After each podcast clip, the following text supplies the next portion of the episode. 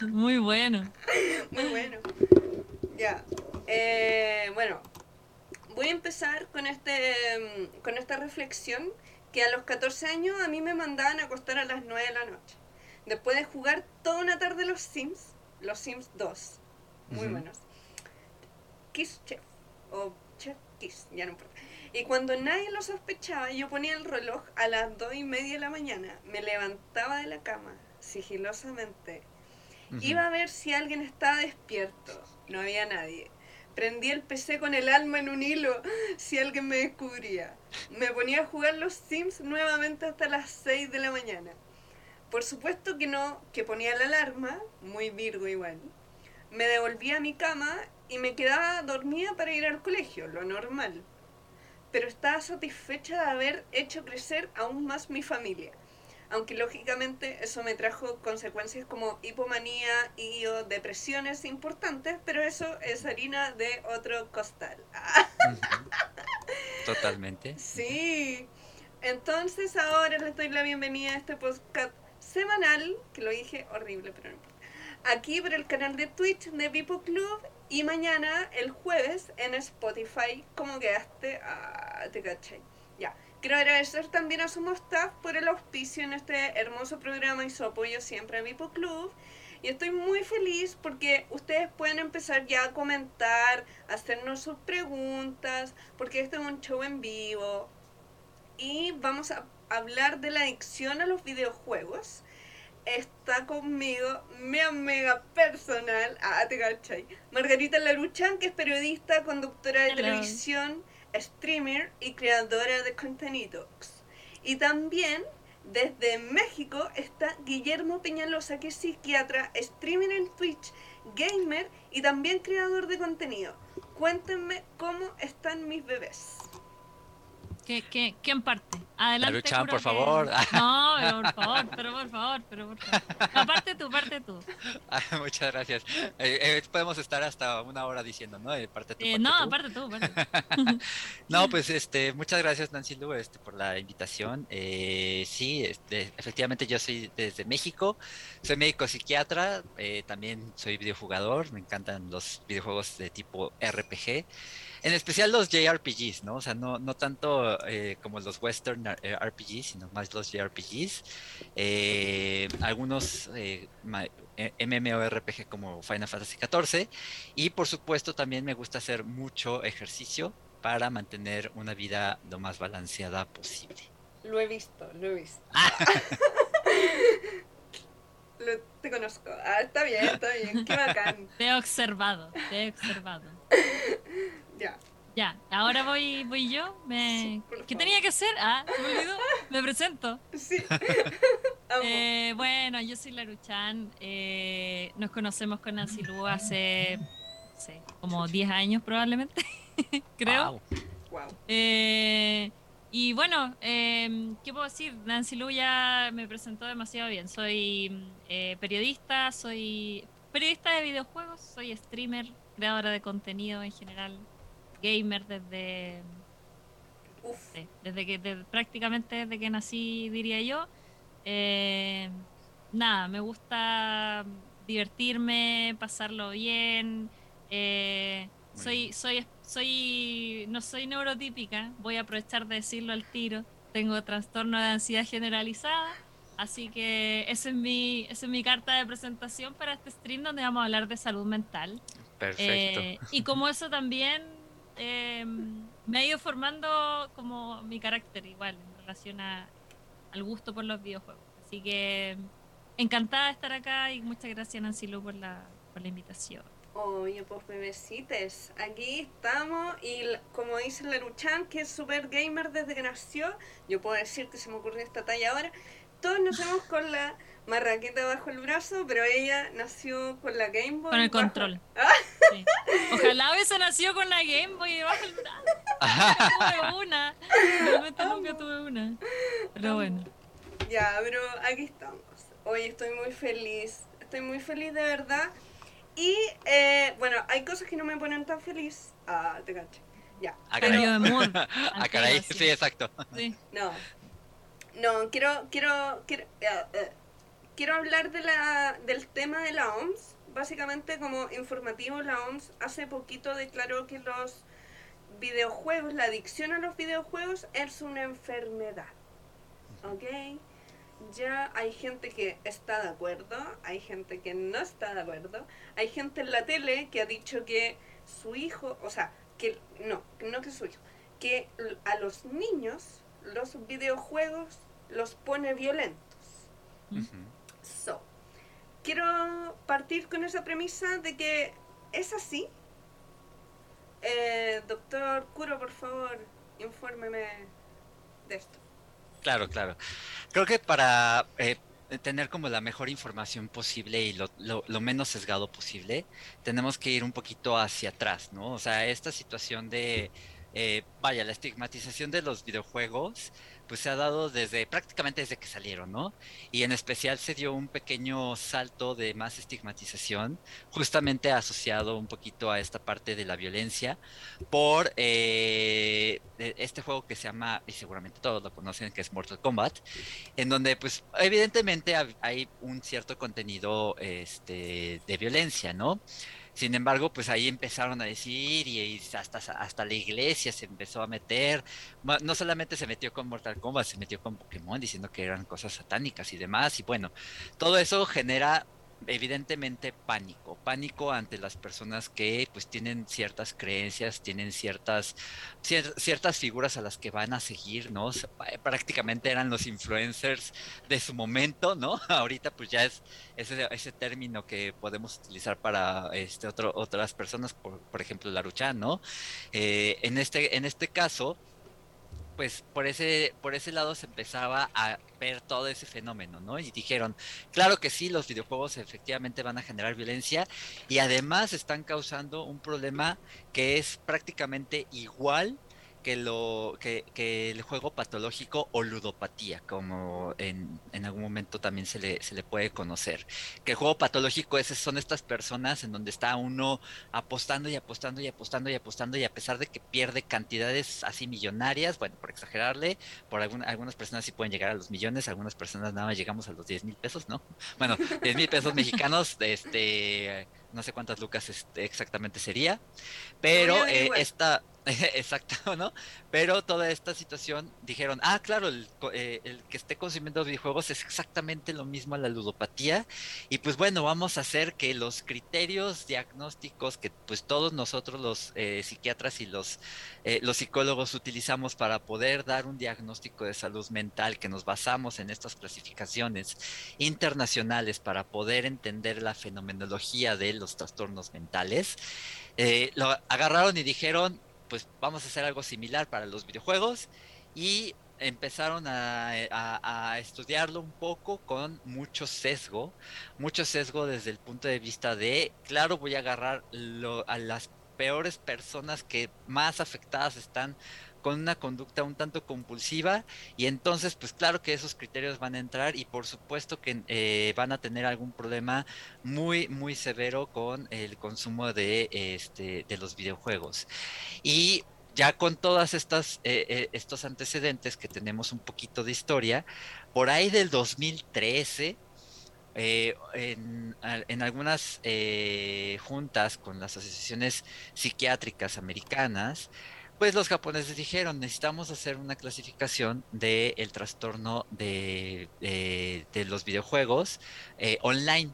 Eso es principalmente este, como se empezó, ¿no? Por ahí desde el 2013. O sea, esto ya tiene muchísimo tiempo. Y entonces dijeron, ah, sí, sí, tienen toda la razón, vamos a agregarlo. Lo empezaron a agregar, le empezaron a, poner un poco más de, visibilidad. Sin embargo, todo el tiempo se quedó como este trastorno, es porque el, el nombre se escucha espantoso, pero es la forma que nosotros catalogamos las enfermedades mentales, ¿no? Trastornos. Entonces todo esto este, eh, ya empezó como a estudiarse y dijeron, sí, vamos a agregarlo, pero se agregó en la parte del DSM-5, que es un manual de diagnóstico estadístico de salud mental, o bueno, de los, de, los trastornos mentales, y se agregó en la parte de, se necesita mucho más estudio. Y bueno, pasaron muchos años hasta que en el 2018 ya la OMS, que es la, este, la encargada de hacer la CIE, que es la Clasificación Internacional de Enfermedades, ese catálogo que viene en una cantidad absurda de enfermedades, porque pues nosotros los médicos ahí andamos metiendo cada cosa, cada cosa que por supuesto va saliendo cada vez más, porque la genética pues va avanzando muchísimo y demás, y por supuesto también la salud mental se va investigando más. Dijeron, hay que agregar este diagnóstico y vamos a poner ciertos criterios diagnósticos, ¿no? Para que cuando se cumplan tú tenés ya ese trastorno, ya. Y, lo, y en ese momento dijeron, sí, sí, sí, vamos a hacerlo. Pero otro grupo de expertos dijo, espérense, a ver, estos criterios diagnósticos a mí no me dicen nada y lo único que están haciendo pues es catalogar muchísima gente que tal vez solamente está jugando de forma profesional en la actualidad mm. o de forma, este, pues para generar eh, un, revenue, este, generar plata, prácticamente, ¿no? Eh, a través de los videojuegos, como muchos streamers, y los estás ahí encasillando y ya tienen ese problema, y pues la verdad es que no es así. Y como todo, como se tuvo que pasar bastante tiempo, no solamente para ver esta cuestión del el, gaming disorder, que es así como se le conoce mm. en, en, en la OMS, no hay una traducción oficial al español. La traducción como eh, coloquial que estamos, estamos, o bueno, que la gente usa, que los medios usan, es adicción a los videojuegos. ¿Pero por qué? Porque lo pusieron dentro de las conductas adictivas, o sea, dentro de, dentro de las, las clasificaciones de consumo de sustancias, luego hay con, este, conductas adictivas y ahí pusieron el gaming disorder. Y entonces, este, pues dijeron, ok, sí, claro, es una adicción a los videojuegos, pero la fenomenología que sucede alrededor es un poquito diferente a lo que sucede realmente con el consumo de sustancias, ¿no?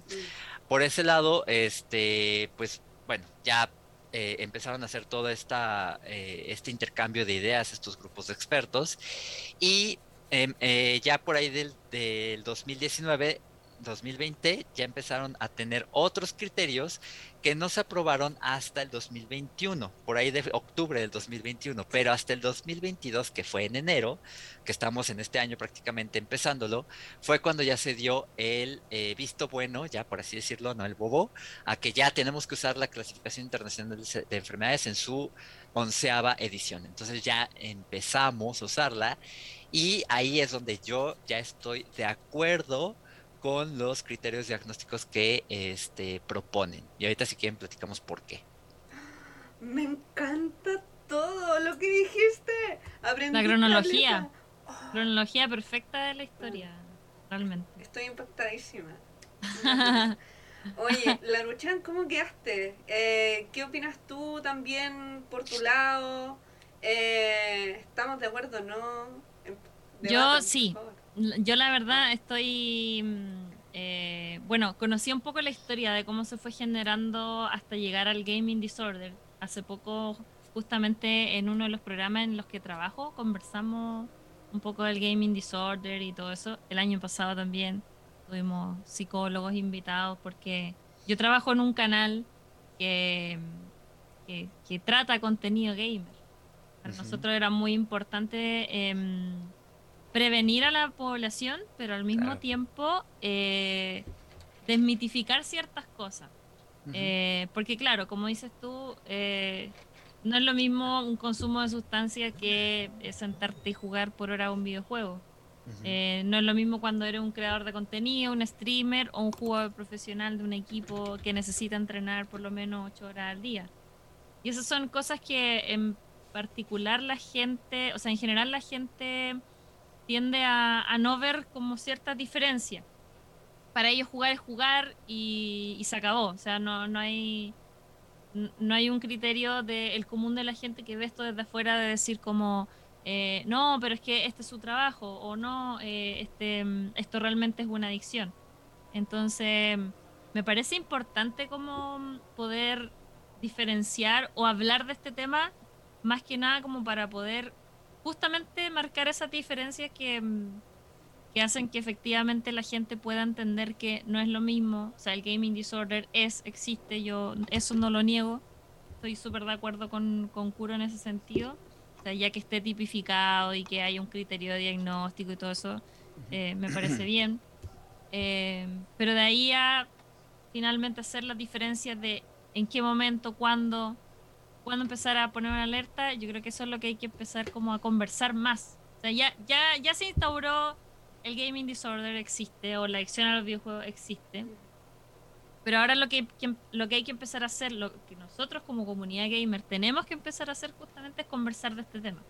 Por eso que es bueno como generar estas instancias porque ahí es donde la gente se va dando cuenta. Ah, o sea que no es lo mismo este jugador profesional de League of Legends que entrena 10 horas al día que una persona que dejó de ir al trabajo eh, o qué sé yo. Ya nos va a hablar Curo de cuáles son finalmente los yo, yo lo tiré así nomás, pero eh, para que nos diga cuáles son los cuáles son los criterios. Pero es básicamente eso. Yo estoy de acuerdo con que se considere mm, eh, un trastorno. O sea, a mí me parece que, puede llegar a ocurrir. en ningún caso lo, lo, negaría realmente.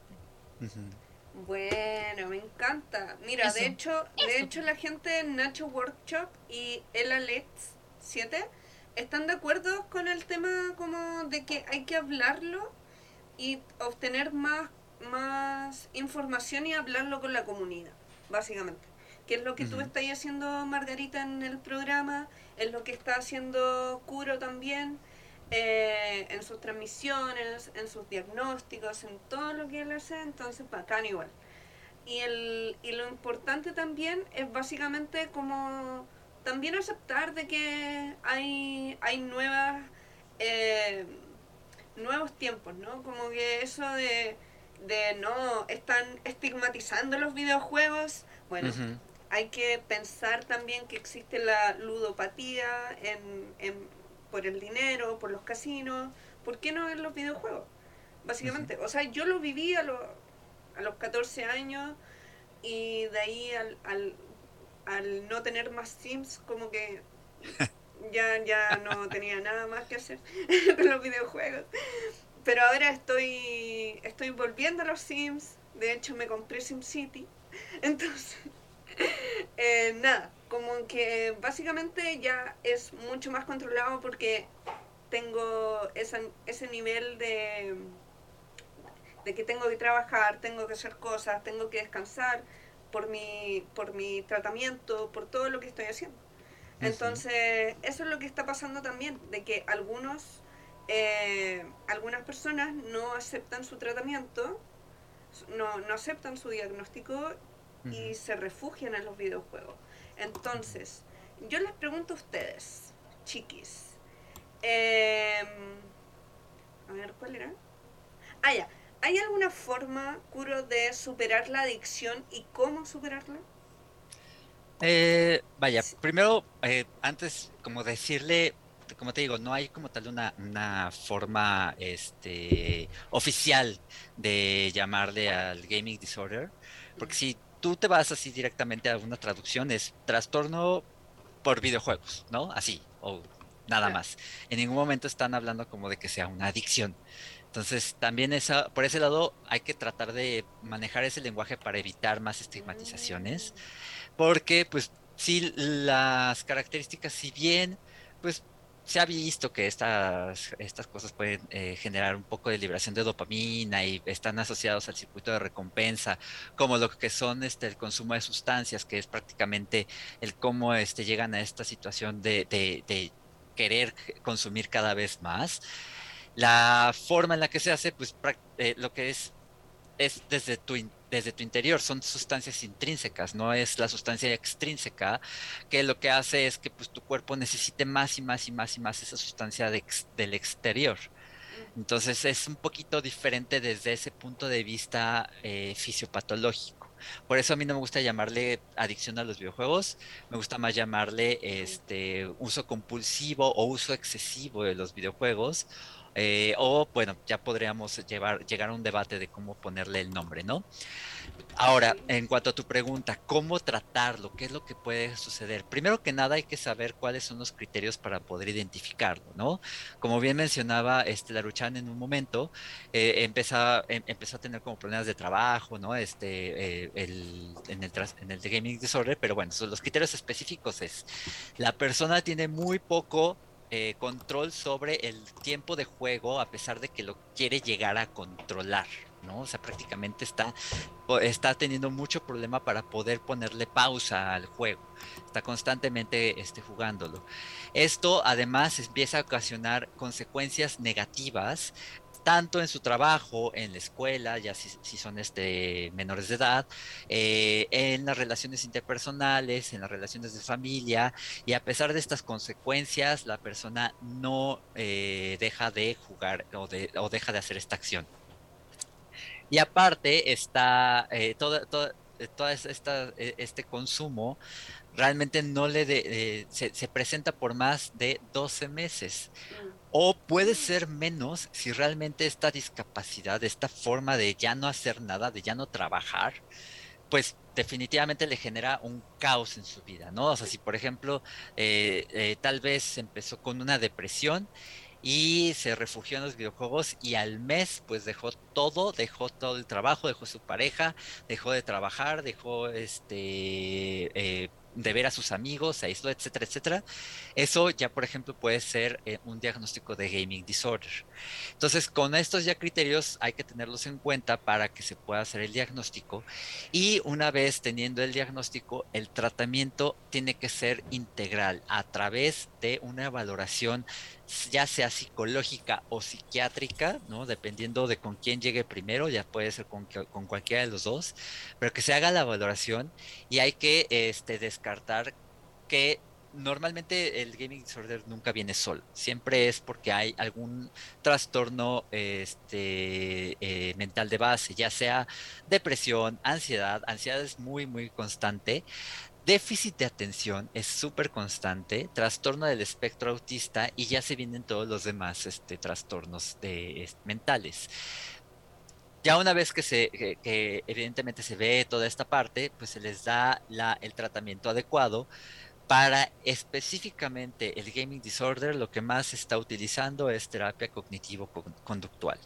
Si en dado caso los síntomas se acompañan de un eh, de una, de una depresión, ya sea moderada o grave o ansiedad moderada o grave, siempre se va a, eh, eh, ¿cómo se llama?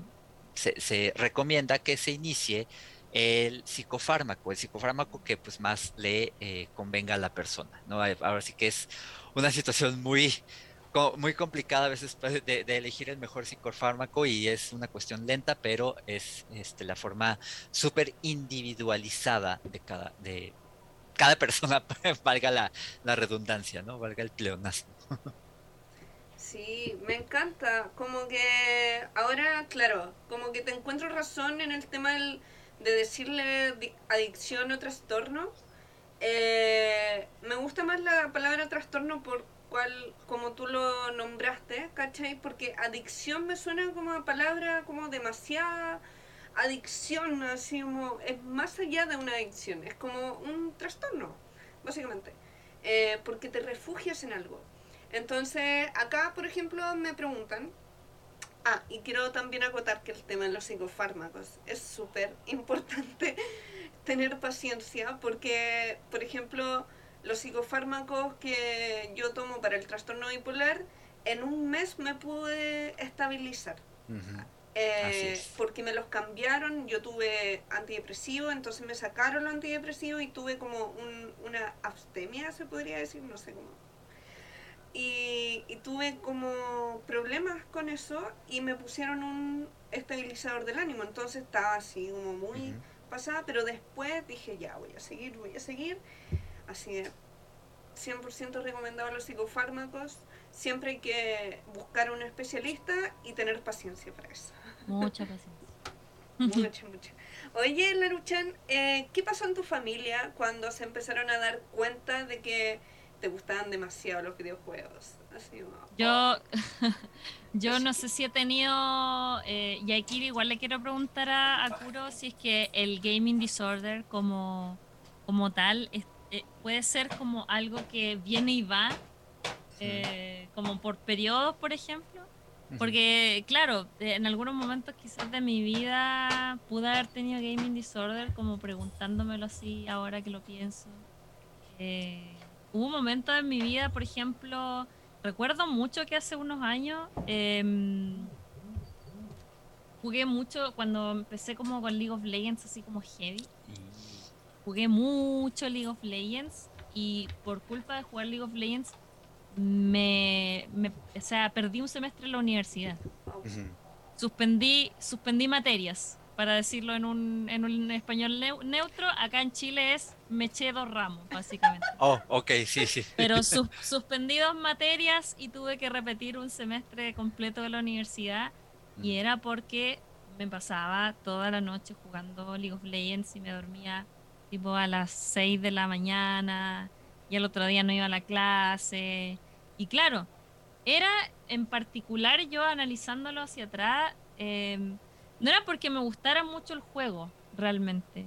Eh, y aprovecho de preguntar si, claro, puede darse esto. No era porque realmente me gustara mucho League of Legends, era porque yo estaba triste. Yo de base tenía una especie de depresión, yo estaba pasando por un mal momento y el videojuego era mi forma como de escapar de esos pensamientos intrusivos, qué sé yo. Así como para alguna gente a lo mejor lo es el alcohol, o para alguna gente, no sé, por, eh, lo es el, algún abuso de alguna droga o algo así. Era mi forma como de finalmente como escapar de esta, de esta realidad.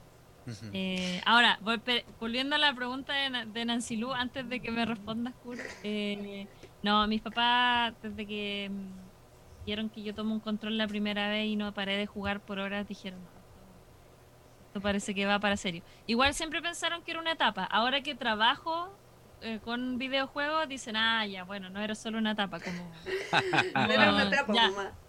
Claro, creo que además lo puede rentabilizar, así que está bien, hija, adelante, juega nomás. Antes como que me paqueaban, o sea, me retaban mucho si, si compré, me compraba una consola, me compraba juegos, ahora es como, no sé, qué fue lo último que jugué. Ahora como que lo entienden mucho más. Pero claro, porque les costó entenderlo porque tuve periodos como el que el que les comentaba hace un rato. O sea, realmente para mí era como un como alienarme de una situación externa. Y eso creo que este podemos hablar como de muchas cosas que justamente pues dentro de la salud mental, ¿no? La salud mental en todo el mundo, en todo el mundo, no hay un lugar en donde no está estigmatizada, no es, no es, eh, eh, ya ahorita estamos haciendo como que un medio cambio y gracias a la pandemia, está horrible decirlo, pero gracias a la pandemia, la gente empezó a hablar un poquito más de que pues se sentía ansiosa, se sentía deprimida, se sentía pues eh, con ciertas este, ideas que pues realmente eran bastante, mm, como lo mencionaste muy, muy bien, este, Laruchan, intrusivas, ¿no? Ideas intrusivas. Entonces, esta parte de, la, no poder hablar de las cosas tan naturalmente como ya se está más o menos pudiendo hacer en, la actualidad, más o menos porque todavía nos falta bastante, eh, pues mientras estábamos en crecimiento, pues teníamos estos sistemas malos de afrontamiento, ¿no? Porque pues a fin de cuentas, ¿qué es lo que nos causaba el, juego o qué nos causa el juego? Pues es una sensación de gratificación, de una sensación de eh, poder sentirnos desconectados de un día que tuvimos un poco terrible, cansados o demás. O sea, yo por ejemplo juego porque pues realmente, eh, primero que nada me encanta, creo que las historias son fantásticas, este, lo de los JRPG son así súper fumadas a veces. Eh, bueno, eh, fumadas es decir que, eh, como que fuman mota, marihuana y empiezan como a alucinar. Esa es una forma de expresarse aquí en México. Entonces, todas estas, esta parte a mí me, fascinan y, y, están llenas de filosofía y demás. Pero justamente lo hago también como para decir, ok, este es mi tiempo para desconectarme de un día un poco cansado y quiero este tiempo para mí, igual que lo puedo hacer con el ejercicio, que también es otra de las cosas que me gusta mucho hacer, ¿no? Entonces, como lo mencionabas, este, Laura Chan, es el hecho de que tú en, en algún momento, pues evidentemente te sentías en esta parte eh, como segura, ¿no? En, en, dentro del, hasta del League of Legends, ¿no? Que es súper tóxico a veces. ¿Cierto? Yo no entendía como por qué, o sea, ¿realmente lo disfrutaba o era solamente como para que, para quemar tiempo, para quemar horas? Muy probablemente era un, un, un, mecanismo malo de afrontamiento, o sea, de un mal afrontamiento de las cosas. Pero pues nadie nos enseña salud mental, o sea, nunca lo ves en toda la primaria, en toda la secundaria, en la universidad lo ves de vez en cuando, es más, en medicina ni siquiera lo, lo, lo llegas a ver a menos que te dediques este, al, al, a la especialidad en psiquiatría. O sea, lo ves muy por encimita, ¿no? Y sí, pues, hay muchísimas cosas que suceden dentro de la medicina, como la violencia obstétrica, que está fatal. Sí. Pero bueno, ese es otro tema aparte. Eh, la cuestión es que estos, sistem estos mecanismos de afrontamiento malos, pues sí, evidentemente te pudieron haber generado en su momento esta conducta compulsiva o de excesiva de videojuegos, pero porque te sentías bien.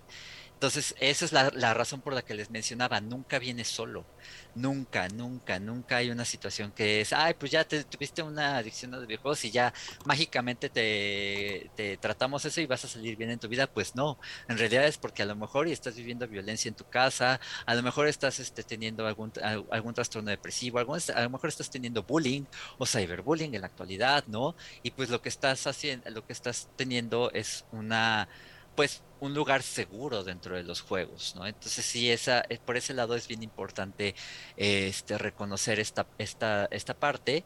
Y claro, como mencionas, que si puede venir como por etapas, puede ser, o sea, si en su momento mm. no tratas bien las cosas de la depresión y la ansiedad o el, el, el déficit de atención eh, se identifiquen en, eh, a tiempo, pues claro que vas a estar teniendo estos mecanismos de afrontación malos cayendo en esta conducta compulsiva o en este trastorno de uso excesivo de videojuegos. Por ese lado, pues eh, es importantísimo tratarlo, tratarlo, identificarlo y no estigmatizarlo, ¿no? Pero qué tal si ahorita, pues a lo mejor en, eh, como actualmente este, te dedicas un poquito más a los videojuegos, pues si estás jugando ocho horas, que es ahí a donde también aplica y por eso les decía que yo ya estoy mucho más de acuerdo con el diagnóstico de gaming disorder en la actualidad, porque los criterios de exclusión, que es el, de, el, el hecho de decir yo ya no te puedo diagnosticar como gaming disorder cuando tienes esto, es que una de esas sea la profesionalización. O sea, tú estás jugando ocho horas, pero es porque pues, tienes que jugar ocho horas para poder competir a nivel mundial y poder ganar plata a través de eso, porque es tu trabajo. Pero pues evidentemente tienes que meterle pues como a un partido de fútbol que tú te metes ocho horas, ¿no? Bueno, este, son seis horas de entrenamiento, si no mal recuerdo. Eh, es, es, es, estarle ahí metiendo y metiendo y metiendo para poder hacer esta parte de la profesionalización, ¿no? Eh, entonces, por ese lado, pues empiezan a, a, a descartar eh, este, este, tipo de, de, de, personajes que ya se dedican al, eh, al videojuego como desde la, desde la parte profesional. Eso es bien claro. importante porque es algo que hasta cierto punto en Latinoamérica es un tanto nuevo, ¿no? O sea, nuevos 5 o 6 años será, más o menos. Eh, en Estados Unidos ya lleva, creo que como unos 10, 15 años. No me acuerdo exactamente PewDiePie cuánto, eh, cuánto tiempo tiene haciendo todo este contenido, que es pues, el que empezó la prácticamente todo esto, ¿no? Más de una década prácticamente. Más de una década, Más o sea, ya ahorita década. creo que tiene como 100 millones de suscriptores en YouTube, si no mal recuerdo. Uh -huh. Entonces, ese es el ejemplo de que pues las cosas van cambiando, se van haciendo diferentes y pues hay que llegar a la, des la desestigmatización, como en algún momento pues les daba miedo el rock and roll a nuestros abuelos, maybe, ¿no? O este, o creían, eh, o por ejemplo, mataban a, eh, mataban a las, a las mujeres o las catalogaban de brujas por leer un libro. O sea, ¿qué, qué, qué, qué cosas tan, tan, tan eh, terribles hacíamos como humanidad, bueno, llegamos a ser todavía, ¿no? Mm. Este, como humanidad. Entonces, todas esas partes, pues van a llegar en un punto en donde tengo miedo de esta cosa tecnológica nueva que, ah, están haciendo conjuros las mujeres, auxilio. Y pues realmente no, o sea, es una cuestión de que pues, también se quieren, se quieren liberar del, de este machismo tan terrible que sí.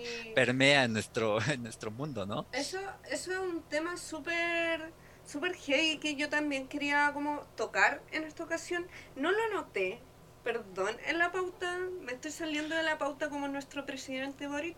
No importa. Todo perdonado. Pero Todo perdonado. es importante como mencionarlo. Eh, yo recuerdo que eh, Laruchan, eh, o, o, o, o no eras tú, ah, te caché. A ver, A ver, ¿seré A ver. yo? ¿seré yo, señor? No. Eh, alguien, o sea, una mujer se hacía pasar por hombre en el nick para que no la molestaran. Es verdad. Ah, Yo, yo de hecho, claro, pues usé, ni- usé nicks- nickname neutro durante muchos años, antes de, de ponerme la Luchan Sí. y que la gente me conociera así. Pero claro, ese tema del machismo en los videojuegos es un tema que en realidad para largo, sobre todo en este mes. Ahí para la gente que está en el chat de Twitch, eh, les quiero recomendar el estudio de Mujeres en VG, que es una organización chilena que realiza estudios relacion- o sea, realiza estudios que tienen que ver con eh, las mujeres en la industria del videojuego, tanto como productoras de videojuegos, periodistas, comunicadores, etcétera, como también como videojugadoras. Eh, publicaron el 8 de marzo su resultado de- del año 2022, eh, donde entrevistaron a muchas eh, videojugadoras que pudieron compartir su experiencia y sacaron datos bien interesantes. Mujeres en VG se llama para que lo para que lo busquen, porque es bien interesante y, y creo que, claro, po, aborda justamente mm, lo mucho que nos falta por avanzar, pero que vamos avanzando, creo yo, así como de a poquito. Yo, yo tengo harta fe en sí, eso. Sí, Eh, yo también. ojalá que, que siga avanzando nomás ese tema. Sí, eh, es importante también mencionarlo porque, eh, bueno, tú lo mencionabas, Kuro, como que una patología como, o sea, no sé si patología, pero un trastorno, un gaming disorder, viene acompañado de otras patologías. Eh, depresión, ansiedad, bla, bla, bla. Entonces, eh, eso también causa que eh, ser acusada o ser eh, bu- eh, con, sufrir ciberbullying en un, par- en un partido de. LOL o de cualquier cosa, ¿cachai? Eh, como que te puede generar un- como mm, algo que rebrote, ¿cachai? O sea, algo que te brota, que te dice algo me están haciendo, me pongo en alerta y empieza como todo este tipo de trastorno. Lo digo porque a mí me pasó. Eh, no específicamente en el videojuego, pero sí me pasó con el ciberbullying, que me tuvieron que llevar al psiquiatra para poder resolverlo. Ajá. ¿Cachai? Ujú. Entonces, no sé si tú has, pas- eh, has tenido pacientes, pacientas o usuarios, usuarias que eh, hayan sufrido algo así. Mira, eh, no, a- a- en el- hasta el momento, eh, como tal de cyberbullying, no, pero todavía hay mucho bullying, o sea, como tal, eh, hay muchísimo acoso. Y lo que sí te puedo decir es más eh, el acoso sexual, o sea, realmente eso es lo que más todavía pesa. Entonces, ¿qué tanto podemos decir que puede existir? O sea, es difícil porque pues es una interacción este, a través de, de- de una plataforma digital, pero ¿qué tanto decir que hay un acoso sexual digital?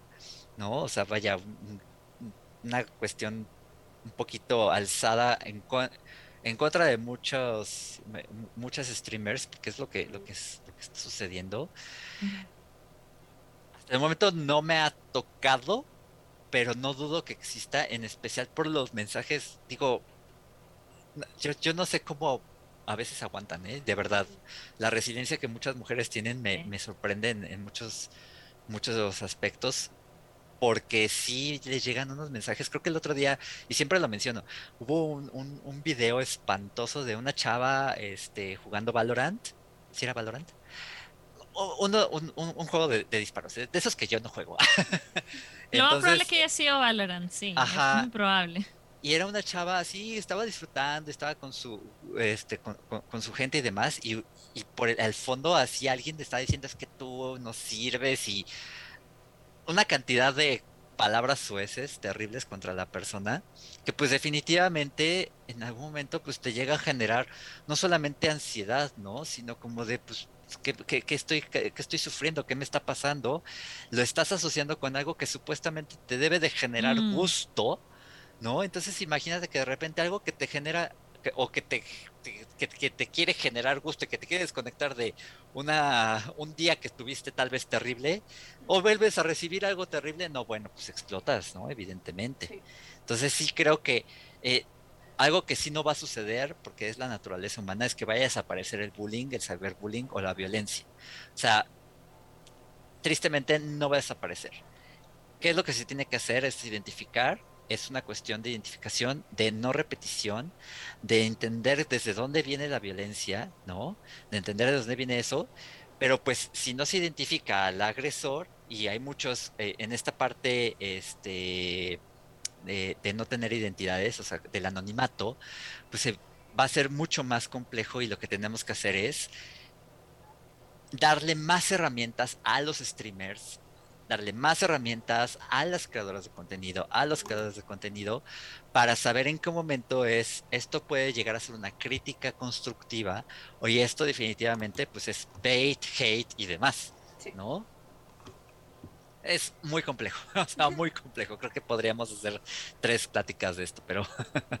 sí, no, está está súper bien como resumido, porque, claro, o sea, no está pasando que eh, tú estás ahí como feliz de la vida, disfrutando algo muy bacán con tus amigues y llega este comentario y no es solamente uno, sino que llegan varios. Porque generalmente como que estas personas atacan como en, en, en, en, grupo. En bloque. Claro. Mm. Entonces vamos a molestar a esta chiquilla, uh, vamos a molestar a esta otra. Entonces es como, ah, pero, ¿qué herramientas eh, podríamos, eh, ya que estábamos hablando de la herramienta, Laruchan, ¿qué recomendarías como herramientas? que tú que lo has pasado y todo? Y luego el ¿Te, refieres a, mm, al gaming disorder específicamente, cierto? Sí. Ay, se vio una mano por ahí. Sí. Aguante. Ya. Eh, sí, como al gaming disorder y también como a a lo que sufren las mujeres jugadoras, básicamente, como el bullying. Eh, mira, yo recomendaría lo principal, eh, tratar de controlar como los tiempos de, de si juega, cuánto vas a jugar, mm. eh, tratar... Yo sé, que, yo sé que es muy difícil, pero actualmente yo lo practico. O sea, si voy a jugar un videojuego, eh, digo ya, voy a jugar una hora o dos horas que, claro, en, en tiempo como de, no sé, de trabajar suena mucho, pero en tiempo de jugar es poco. Yo creo que Doctor Kuro entiende que a, lo que me a lo que me refiero. Eh, pero básicamente eso, tratar de ponerse esquemas, de ser ordenado. Cuando uno es adulto, a lo mejor ya con el tema del trabajo, los estudios, eh, puedes lograrlo.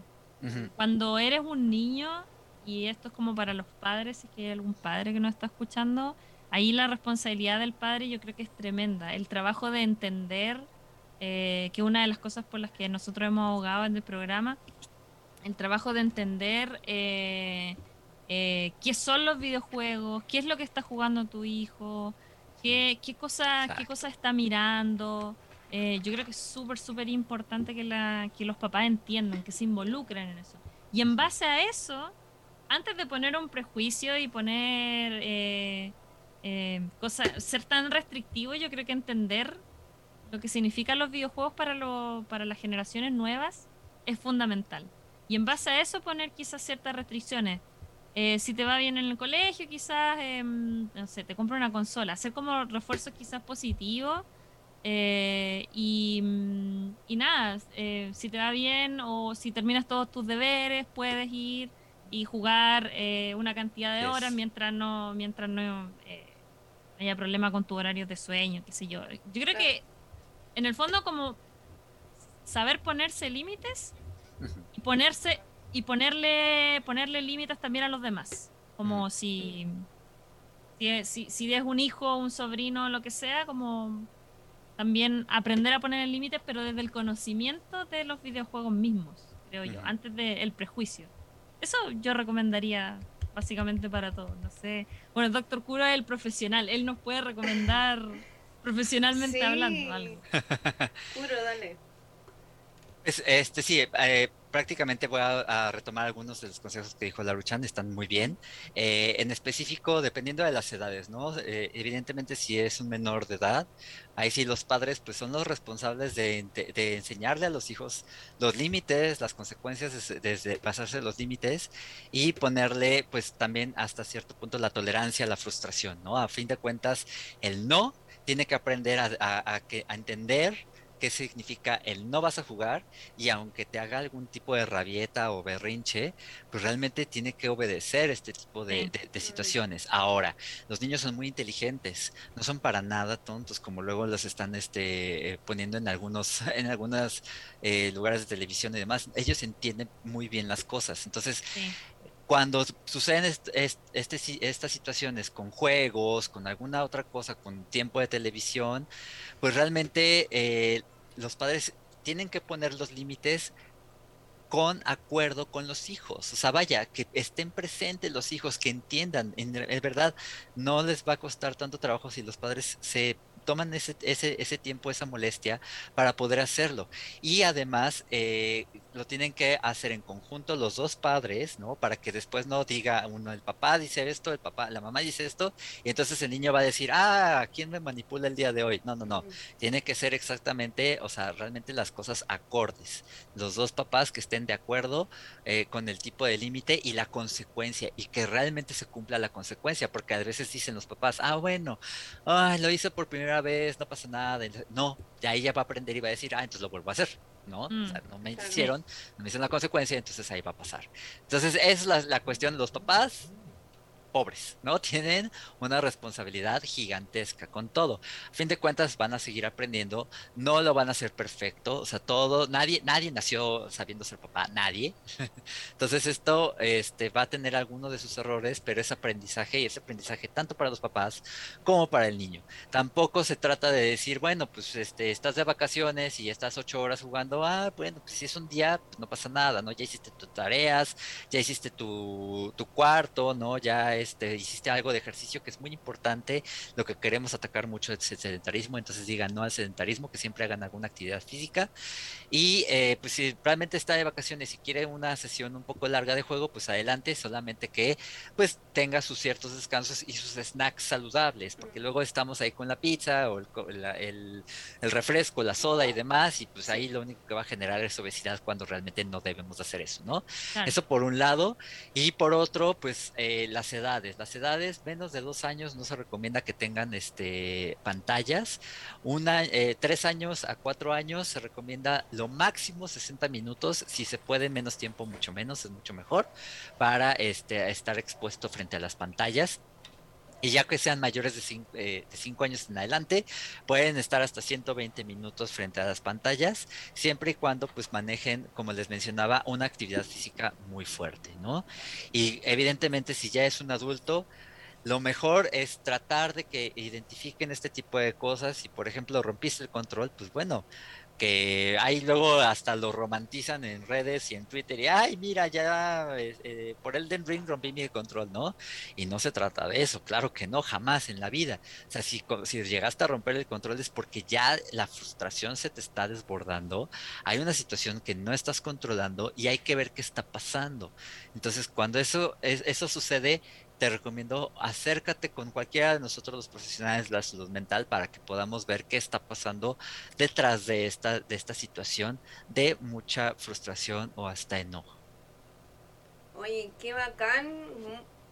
Yo estoy 100% de acuerdo porque, eh, bueno, es obvio, lo dices tú, un doctor que sabe, pero es importante también considerar de que eh, todos estos consejos, como que, pucha, es eh, muy autorreferente, perdón, pero yo trabajo desde la experiencia, que eh, yo tengo un sobrino que le gastó como 100 lucas al papá en juegos.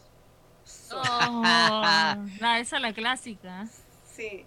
Y acá, mucho, muy común. Sí. Y, y como que le cachó la clave y fue como, ya, esta es tu clave, ya. Pss, pss, pss. Hermano, cuidado, cuidado con esos datos. O sea, con esas cosas. Y eh, JP Howard dice, ¿jugar tiene que ser alguna recompensa? Sí, yo me, yo me preguntaba Claro, lo mismo, como ser. por ejemplo si le dices a tu hijo, eh, no sé, si te sacas buenas notas te voy a dejar jugar, o si te sacas buenas notas te voy a comprar una consola. Como qué tan bueno es o qué tan puede ser como un arma de doble filo finalmente. Definitivamente es un arma de doble filo, Mm. este, porque pues llegar a la- al, a la- al reforzamiento positivo nada más, o sea, tampoco es, es este, tener puro reforzamiento negativo, ¿no? No se trata de eso.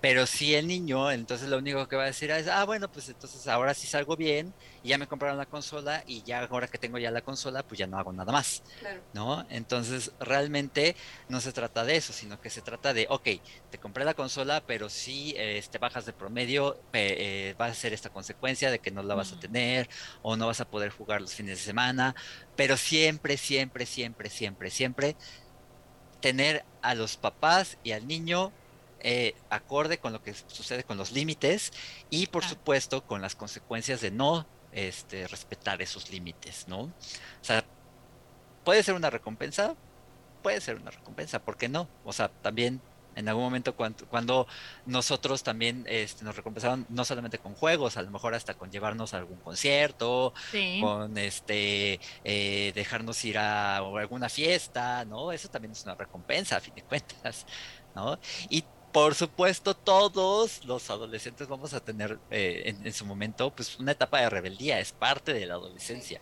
Entonces tampoco se crean que esto va a ser perfecto. Es verdad. Es muy difícil. El ser, el ser papá es muy difícil. Claro, el hijo, mi- el hijo no sale a fiestas, pero eh, juega toda la noche. Mis papás me acuerdo que era como, ah, qué bueno, tenemos una hija tranquila, Sí. no tenemos que, no tenemos que preocuparnos porque llegue tarde a la casa, qué sé yo. Pero ahí estaba yo a las 3 de la mañana, a mis 15 años jugando, y mi papá bajando como a desconectarme el internet para que yo dejara jugar Ragnarok, básicamente. Entonces, la, la fase rebelde es con videojuegos, sin videojuego, con fiesta, sin fiesta, onda, ocurre. Simplemente Mm. ocurre. Sí, aparte, bueno, a mí me pasó como adolescente, niña, era muy obsesiva con las cosas. Entonces, claro, como que yo recuerdo que estaba jugando al, al- a la culebrita en mi Nokia. Weón, ¿Qué edad tengo?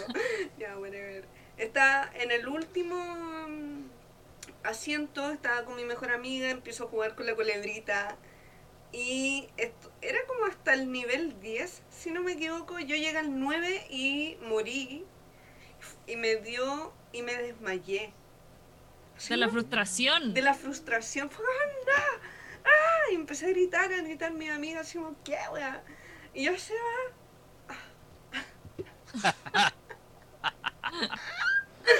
Puede va. pasar. Dios. Sí. Nadie está libre de ese tipo de Nada. frustraciones.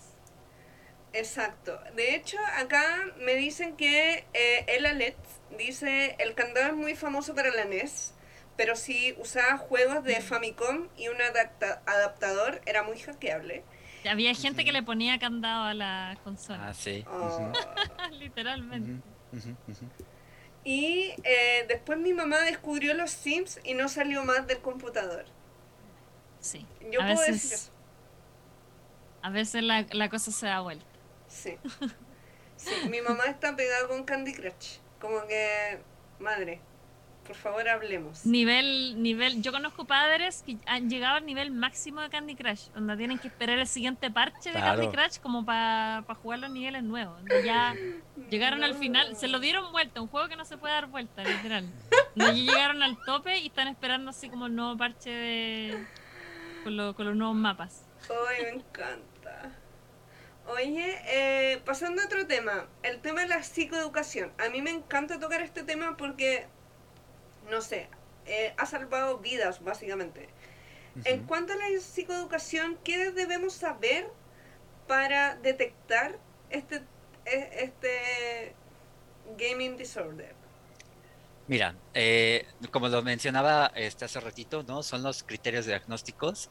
El hecho de que pues el niño o el adulto, porque también se puede prestar en adultos, evidentemente, eh, no tenga poder, no tenga un control de, del tiempo de juego, que además, aparte de todo esto, no tenga y tenga consecuencias negativas en varios aspectos de su vida, ya sea laboral, escolar, eh, de pareja, interpersonales, con la familia y demás, y que pues realmente le esté, le esté ocasionando un problema muy fuerte para todas estas, estas áreas de su vida, en, al hecho de que puede dejar hasta dejar de lado una oferta de trabajo, ¿no? Por ejemplo, eh, y que se presente por lo menos por 12 meses, pero puede ser menos tiempo de acuerdo eh, a la gravedad de, los, de la sintomatología.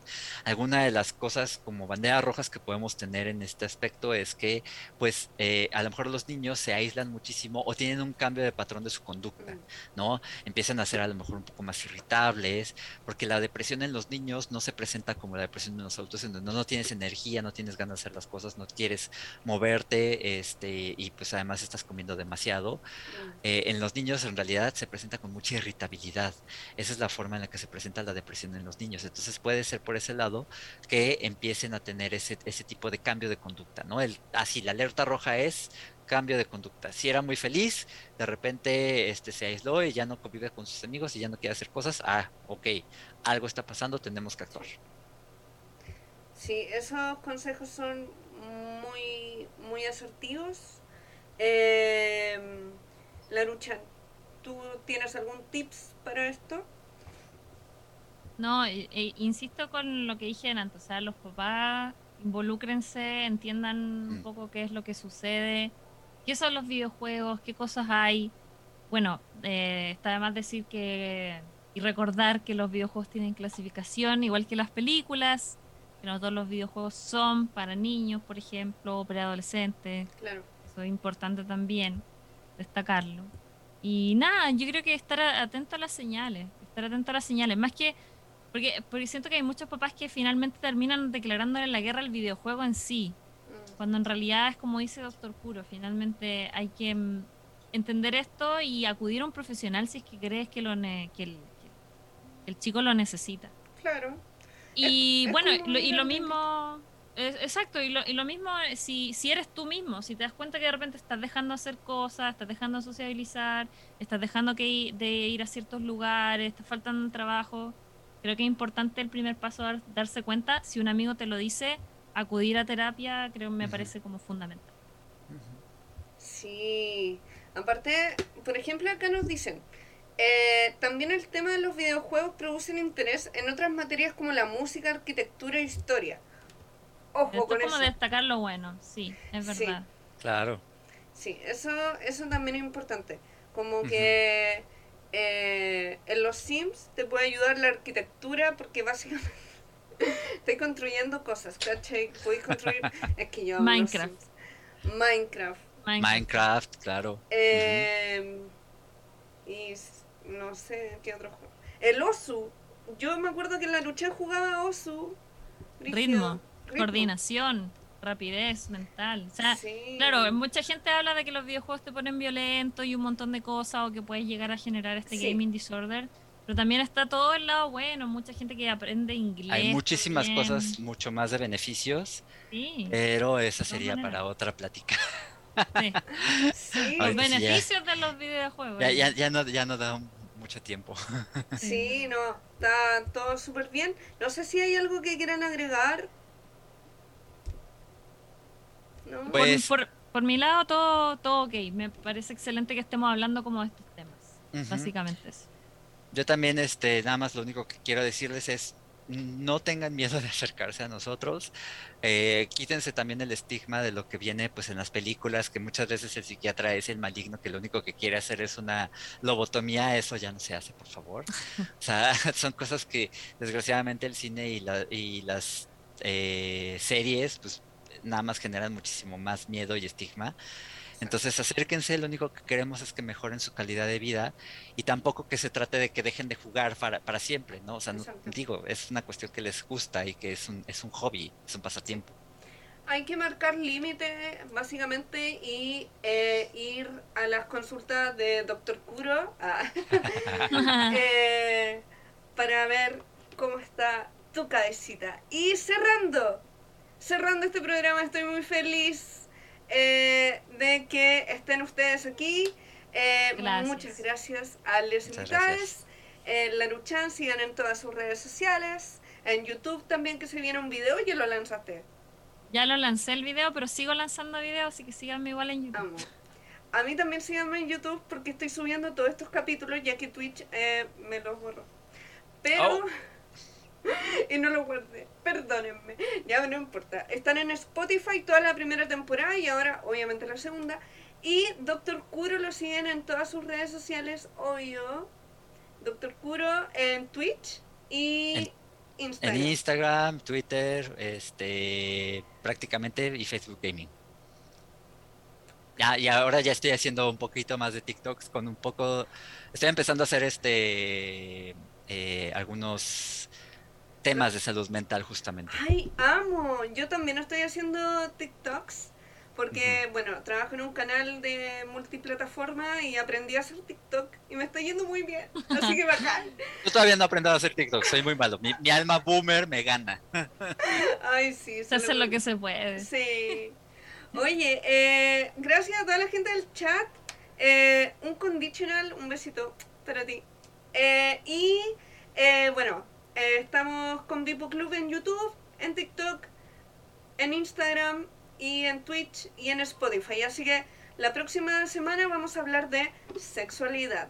Sí. Súper. Uh. Vaya, vaya. Y hipersexualidad, como nos pasa algunos síntomas del trastorno bipolar, con sex. Así que nos vemos la próxima semana. Adiós. Chao, gracias por la